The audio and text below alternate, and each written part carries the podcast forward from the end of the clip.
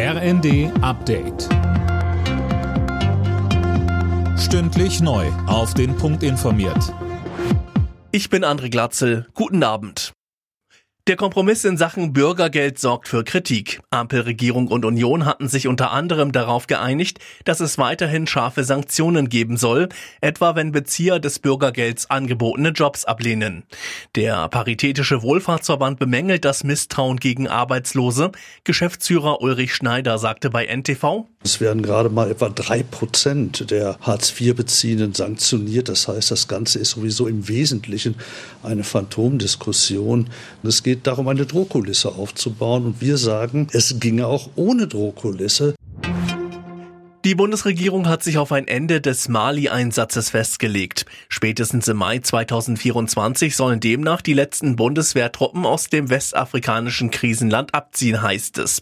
Deutschland beteiligt sich in Mali an einer Friedensmission der Vereinten Nationen. Im Prozess um die Polizistenmorde von Kusel fordert die Staatsanwaltschaft lebenslange Haft. Der Hauptangeklagte soll die beiden Polizisten bei einer Verkehrskontrolle erschossen haben, um seine Wilderei zu vertuschen. Mit einem Urteil wird nächste Woche gerechnet. Die DFB 11 startet morgen mit dem ersten Gruppenspiel gegen Japan in die Fußball-WM in Katar.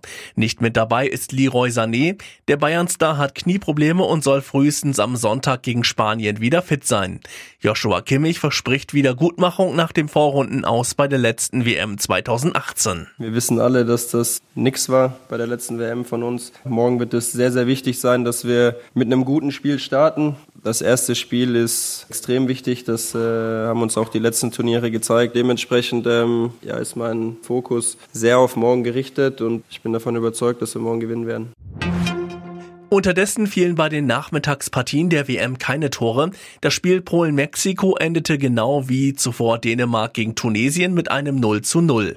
Im ersten Spiel hatte es die erste Riesenüberraschung gegeben. Titelfavorit Argentinien verlor sein Auftaktspiel gegen Saudi-Arabien mit 1 zu 2. Alle Nachrichten auf rnd.de